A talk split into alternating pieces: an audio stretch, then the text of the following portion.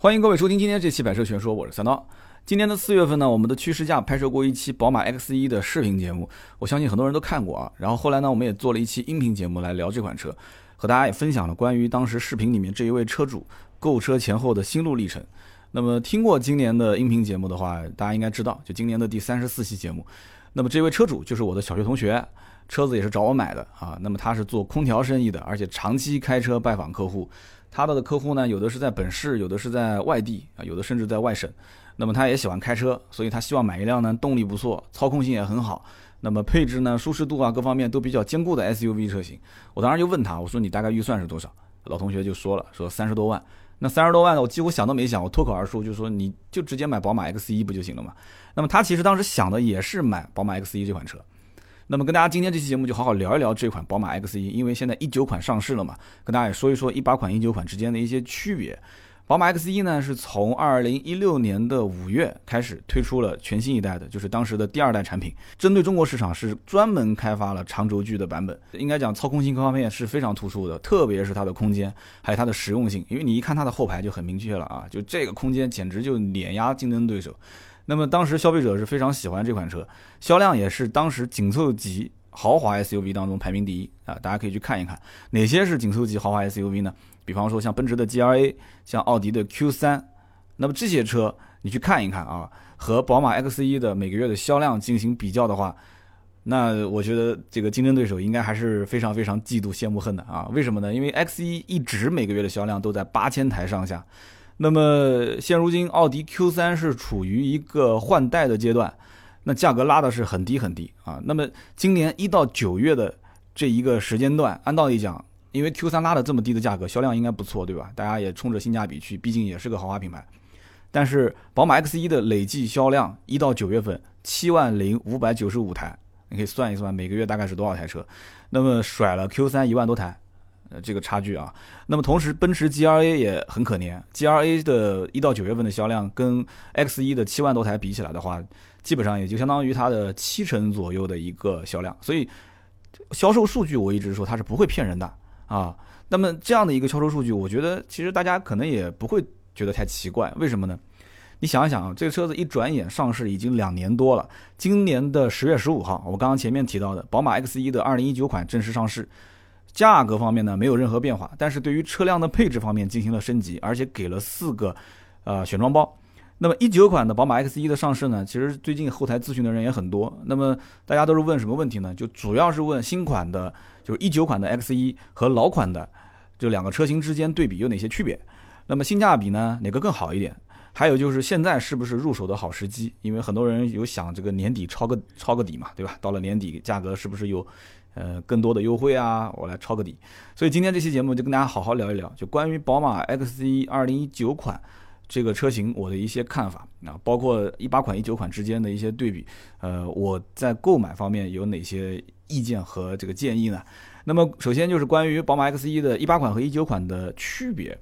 那么记得2016年宝马 X1 是从后驱改为了就现在的前驱平台，叫做 UKR 的平台，那么相当于把原来的这个二点零的自然吸气发动机淘汰掉，然后换上了一点五 T 和二点零 T 的两款涡轮增压的引擎。那么这次的呃改款，应该讲最大的亮点就在于它的轴距是比海外版本加长了一百一十毫米。我曾经在节目里面做了一个比喻啊，我说这个轴距啊，为什么要看这个数据？轴距相当于是买房子的实际得房率。呃，虽然这个不能讲说一概而论，但是绝大多数的前驱车，它的轴距实际的加长或者是不加长，完完全全能体现在这个车辆的，特别是后排的乘坐空间的舒适度上。但是这个加长之后呢，网络上有很多的质疑之声。那质疑什么呢？有的网友啊，他就质疑说，你这个宝马 X1 啊，1.5T 是三缸的引擎，而且你匹配的这个爱信的六速变速箱，你还能保持品牌这个之前赖以著称的操控性吗？那么这两年啊，这两年多，市场上应该讲销量，首先就是已经是做了很好的回应了。那么其次呢，幺八 Li 也就是一点五 T 这个版本，还是宝马 X1 这个车的主力销售车型。大家听清楚了，不是说大家都至于一点五 T 去买二点零 T 了，不是的。这每个月七八千台的销量，大部分是幺八 Li，也就是一点五 T 的版本。那么面对这个质疑之声呢，其实宝马 X1 呢，呃，还是在市场上你可以看到，就是它的销量啊。在往上走，而且越往上，它这个基盘客户啊，相对来讲还更稳定了，更巩固了。甚至于在我看来啊，其实宝马 X1 的 1.5T 卖得好，反而是带动了其他的一些 1.5T 的产品啊，就相应的这个销量也是有所提升。其实，在豪华品牌紧凑型 SUV 这个市场，竞争已经非常激烈了。虽然你看这几款产品好像，呃，都比较耳熟能详啊，像什么 Q 三啊、GLA 啊，包括宝马的 X 一啊，但你要知道，还有一些其他的品牌啊，比方说像凯迪拉克啊、雷克萨斯啊，包括捷豹啊，这些都在出这些紧凑型 SUV 来抢夺这个细分市场。但是啊，这个市场里面的销量能做到七八千台，就完全就是领军地位了啊，能做到这个位置。而且逐步还拉开了和竞争对手的差距，这就能看得出来。其实之前宝马还是有很多的先见之明的啊一点五 T 六 AT，我把后驱改前驱，然后呢后排空间包括整个轴距都变长变大啊，整个车辆其实相当于是越级来跟竞争对手竞争，品牌本身的含金量也很高，所以这一点我觉得是做的比较早，做的比较先的。那么也确实是市场给予了非常不错的反馈。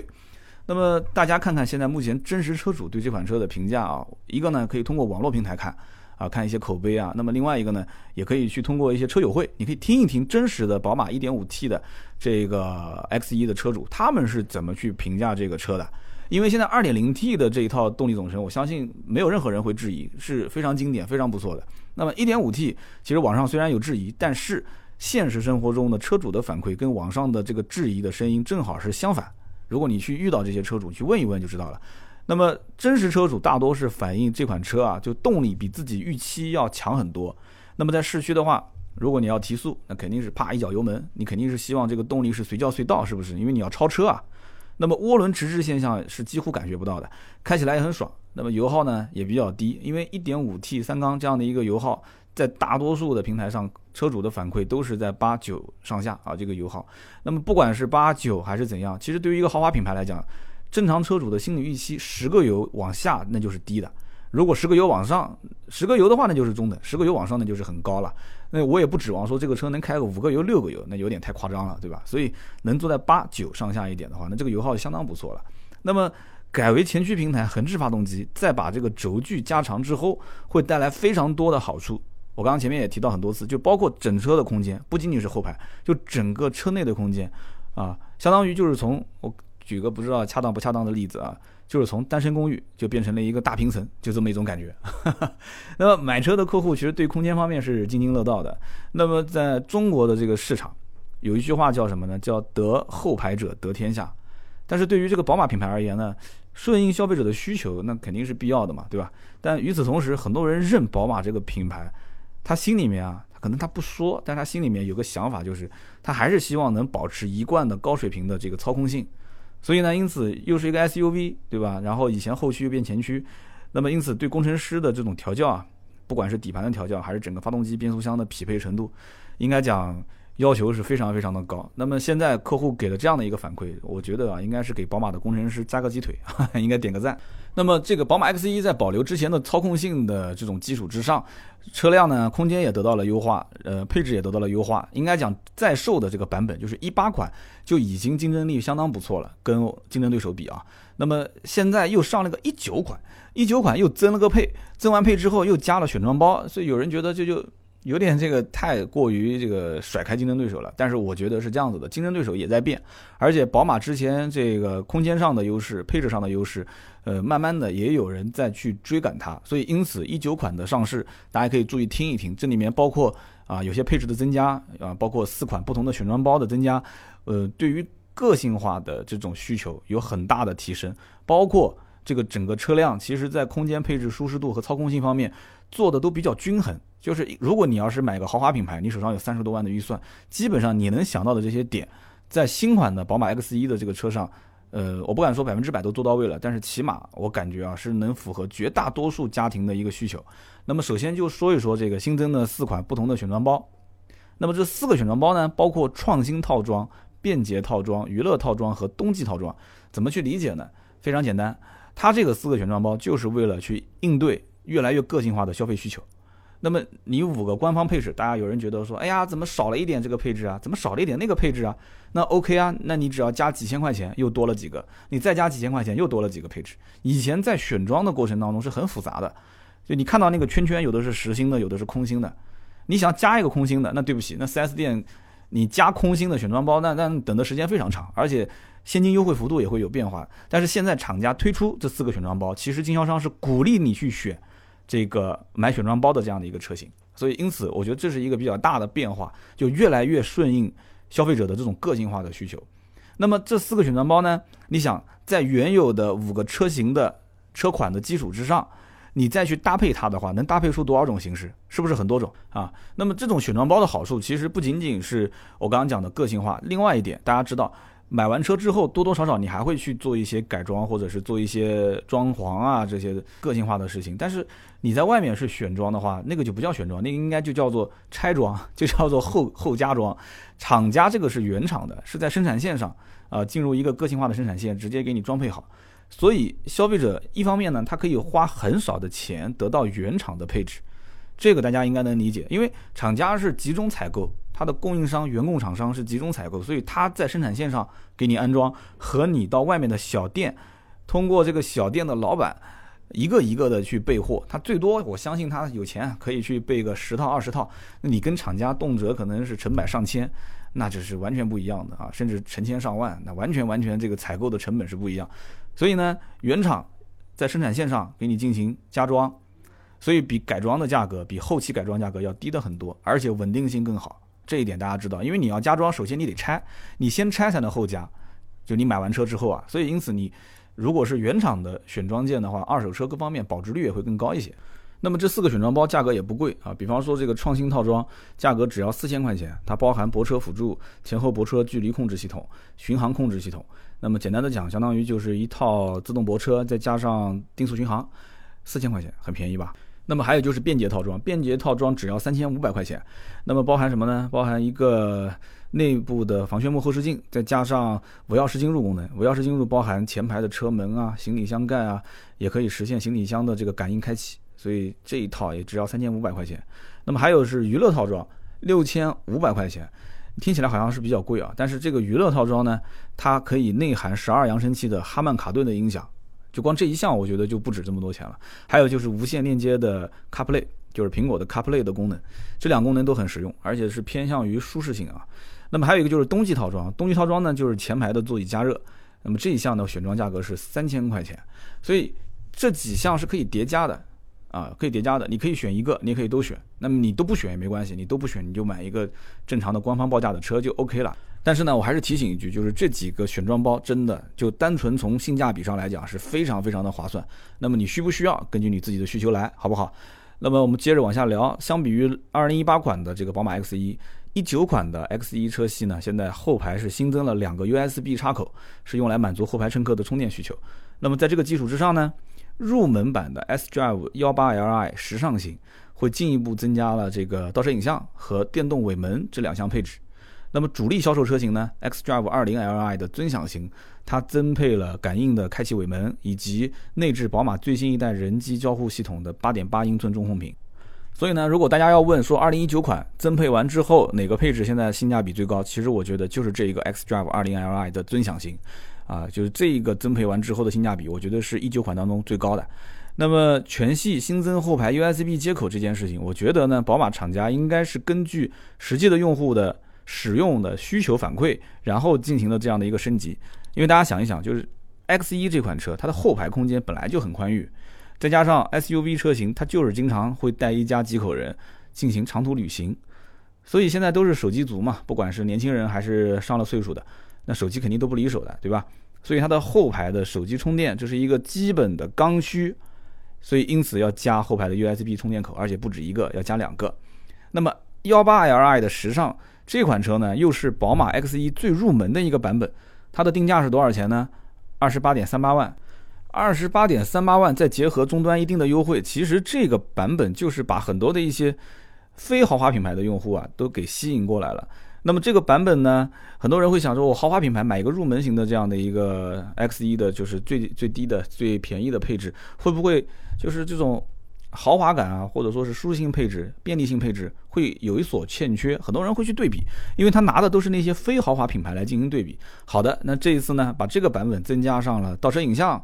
电动尾门，哎，把这个给补足上去之后，你一下就会感觉到，就是在豪华感、在便利性上面、在舒适度方面就会好很多。而且你拿这个配置去跟一些非豪华品牌的车型进行对比的时候，我觉得宝马还是占优势的。那么2019款，我觉得最值得考虑的，就刚刚前面提到的 xDrive 20Li 的尊享。为什么我这么提呢？因为18款它本来这个配置卖的就很不错，那么19款在这个基础上又多了一个最新一代的人机交互系统。那么这个八点八英寸的中控屏，原来在一八款上就是一个选装的，那么一九款就变成了一个标配了。我经常以前在卖这个一八款的时候，在卖这个版本的二零 Li 尊享的时候，客户就会吐槽，他说：“你看我这三十多万都花了，对吧？我结果就只有一个六点五寸屏。那现在好了，那现在不是六点五了，现在是八点八寸屏，而且还是一个新的这个人机交互系统，而且还有一个感应的开启尾门的这样的功能，所以。”这样的一个提升，就会就感觉这个车子就性价比比以前要高很多。那么还有一个呢，就是，呃，你可以看它的这个全新一代的 ID 六人机交互系统啊，它是悬浮卡片式菜单，就看上去这种科技感很强，而且它符合现代人使用智能手机的这样的一个触屏啊，这么一个习惯，所以使用起来，包括感官上来看的话，都更加的方便。呃，更加的快捷，也更加的这种就是操控起来的话，零上手难度。那么车联网功能呢，也是一应俱全。那我相信现在基本上你要如果不带网络的话，那这个车机就太 out 了。所以呢，大家有机会可以到 4S 店去体验一下，就这一套宝马最新的啊 ID.6 的人机交互系统，你可以去试一试，把玩一下。那么宝马 X1 呢，最大的卖点，我个人觉得啊，你应该是从以前就是从最早进口版本的 X1 开始了解。你就能知道这里面哪些是延续下来的，哪些是迭代新增的，这些我个人觉得是比较大的卖点啊。我们就一个一个聊吧。上一代的进口版本的宝马 X1，我相信有人了解过，而且一定有人身边是开这个车的，因为我我相信有人是宝马死忠粉丝，但是呢又希望买一辆 SUV 车型，所以早年买一个宝马 X1 进口版本的可能性很大。那么当年的这个宝马的进口版的 X1 呢，它是纵置发动机，后驱。啊，可以说当时是同级别 SUV 车型当中，就是这个级别啊，操控性最为优异的代表啊，一点都不夸张。你可以去对比当时市面上其他的一些车。那么，但是因为这个车呢，它是进口车，所以售价一方面是比较贵，另外一方面呢，很多人也很担心，就是说今后的维修保养的性价比啊、便利性啊。那么与此同时，一看这个空间，那有些人觉得，那都买个 SUV 了，还是多少要照顾一下这个空间大小，对吧？那么。所以你的着眼点不一样，那你肯定最终得出结果不一样。你要是以操控性，但是一定要买宝马，要买 SUV，那基本上肯定就这个车。但是你要如果是看到的是进口车，维修保养的便利性和价格，那可能就 pass 了。那么后来到了二零一二年的三月份，进口版的宝马 X1 就开始在国内啊就不进口了，就开始国产了。那么二零一二年的三月份，国产版本一上市，这个车呢，大家就发现啊，它的外观内饰基本和进口版如出一辙。在尺寸方面没有任何变化，这是好事，但也不一定是好事。好事是什么呢？好事就是它的售价下探很多，入门价格只要二十八万二。但是我为什么说它不一定是好事呢？就是宝马把这种纯粹的操控性、优异的操控性全部给它保留下来之后，没有加长，很任性。那么很多中国老百姓，我刚刚前面说了，叫得后排者得天下。看了这个车，便宜是挺便宜的，预算也够，但是。好像还是有点纠结，就希望能买到再大一点的车，那就更好啊。所以从那个时候开始呢，跟以前的宝马 X1 比，在路上其实国产之后，宝马 X1 路上看的是越来越多，很多人还是去买，因为即使不加长，也有宝马粉丝，他还是觉得这个车子其实是保持了优异的操控性，然后这个车的品牌以及它的这个价位我都能接受，所以呢，大家要买个 SUV 就入手买了当年的国产版本的宝马 X1。那么大家有机会其实可以找一台老款 X1 开开感受一下，你可以感受感受这款车的底盘的构造。就很多人大家就冲着这个操操控性去了，就很简单，它这个车子前双球节，后 H 型的下摆臂，就是那种多连杆的悬架形式了，所以它过弯的极限很高，油门的响应、刹车各方面都很线性，所以你喜欢开车的人，你去开一下你会觉得很过瘾。但是呢，有得必有失啊，你要换另外一个角度来看，比方说。有很多是女性车主，而且宝马 X1 很多都是一些女性车主。对于女性车主来讲的话，老款的宝马 X1 转向很沉啊，底盘很硬，空间很小。我说的这个老款是指在2016年之前啊，就是那个没有加长的版本。那么空间也很小，所以因此这些人他开车的时候就会吐槽，他会觉得说这不是我想要的那种感觉。我肯定是希望啊买一个开车更省力、更舒服、空间更大的车。那么当时市面上的竞争对手啊，就当年我还在卖那个车呢，就是奥迪的 Q 三。呃，当时 Q 三上市之后，就迅速的带走了很多的一部分准备购买宝马 X 一的用户啊。我的表姐就当时买了 Q 三，因为她很简单，她觉得我买个车开起来我感觉很舒服。X 一也去试驾的，我当时其实无所谓她买什么车都可以。但是试完之后发现 Q 三更省力、更舒服、空间更大，所以因此呢，当时就选了 Q 三。那么到了二零一六年的时候啊，当时我表姐如果稍微再迟一年不要买 Q 三的话，那么二零一六年我可以几乎百分之九十九的相信她肯定选的是宝马的 X 一的新版本啊。一六年的宝马 X 一新版本加长版上市，那么改成了前驱，而且是横置发动机。那么有两个排量，一个是一点五 T，一个是二点零 T。当时就看这两个发动机的参数就知道啊，这这个车上市就是正面去刚竞争对手。那么走进这个车，再拉开车门，当时就傻眼了啊！因为这个车虽然听说过它是比海外版本加长十一公分，但是国内哪个车不加长？你告诉我，都加长，所以我也不觉得有可能很夸张什么的。结果一坐到后排，发现我相当夸张，真的是，就是它的空间是肉眼可见的超越同级。这句话大家一定要记住啊！肉眼可见的越级，那么相当于就是越级竞争嘛。其实豪华品牌很多的一些车系，它们互相之间的差别都不是特别大。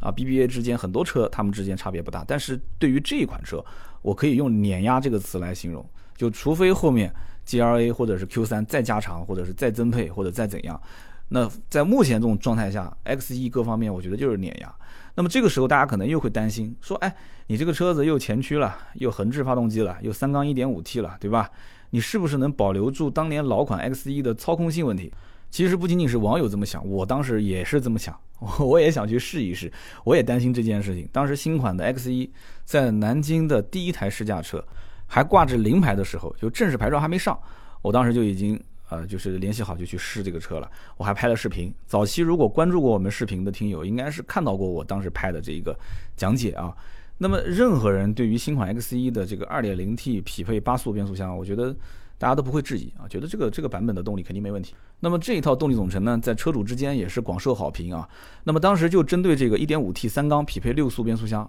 大家应该讲都是稍微欠缺一点点信心。而且前驱之后，这个车子的动力响应速度啊、转向的精准度啊、操控的灵活性啊。那是不是能保持原有的素质？大家都是有疑惑的。我当时其实也是这样。那么南京区域的这个试驾车一上，后来我就去试了。试的时候呢，我觉得啊，这个车子呢，新款 B 三八的发动机，直列三缸，一百三十六匹马力，二百二十牛米。就你光看账面数据，其实已经相当可以了。你就拿竞争对手其他一些车型拉出来比一下。但是我最终还是想试一试这个车实际驾驶感受是怎么样的。当时一脚油门踩下去，就是我心里的预期啊。跟很多车主是一样的，我心理预期就是三缸无非就是抖啊，噪音大，啊对吧？我肯定对这个是有质疑。但是一脚油门踩下去之后，并没有出现我想象中的那个所谓的什么抖动啊、噪音啊这些。所以大家如果要买这个车，不要在网上上来就喷，就一定要到 4S 店去好好的试驾一下。包括你身边如果有朋友要买这个车，你陪同他一起去试驾，然后再下定论。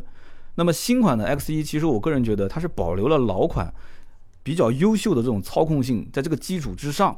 它让它转向变得更加的柔和。因为我前面一直提到，很多人其实还是比较在乎这个车子开起来的舒适度，但是呢，他又希望它在操控性方面能有所保留，就是保留之前的优秀的这种操控性的这个基础。那怎么保留呢？悬架方面，前麦弗逊后长短臂的四连杆的形式啊，包括发动机跟变速箱之间，通过宝马工程师进行一些。这种调教就是应该讲，宝马的这工程师在调教操控性这方面，那可以说是用四个字就炉火纯青了。那么底盘的整体表现，包括动力的整体输出的表现，再加上它也有 X Drive 的四驱的这样一套系统，它可以让公路驾驶各方面更加的优秀，提升它的驾驶品质。所以它在具备了一定的越野能力的同时，操控性的同时，保持舒适度，其实就真的就这个级别，很多人对各方面的要求它都有。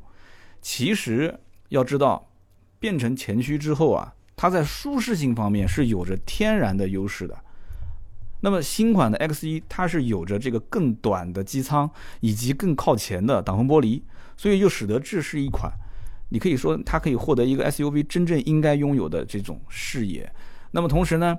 因为它前面没有纵置的这样一个变速箱了，所以它中央通道这一块这一整块就可以变成一个可以自由设计的空间，对不对？大家想一想。所以呢，就这一块就会变成空调的风道，哎，它从这边走就非常容易。那么第二排就可以获得一个出风口，而且与此同时，它不是变成这个前置前驱了吗？所以它后面就没有非常复杂的传动系统和半轴，所以它的后备箱的下方就会有更大的储物空间。我觉得这也是在这个实用性方面有所提升。那么在轴距方面，因为你变成前驱之后，你又把轴距拉长了，所以后排空间肉眼可见的宽敞，完全是超越同级竞争对手啊！所以这就是我总结的关于宝马 X1。二零一九款新款车型以及二零一八款在售的版本啊，我觉得它们之间啊有哪些区别，以及相应的一些比较突出的卖点。那么关于宝马 X1 这款车呢，它本身就是一个很成熟的产品，因为它进行了很多年的迭代，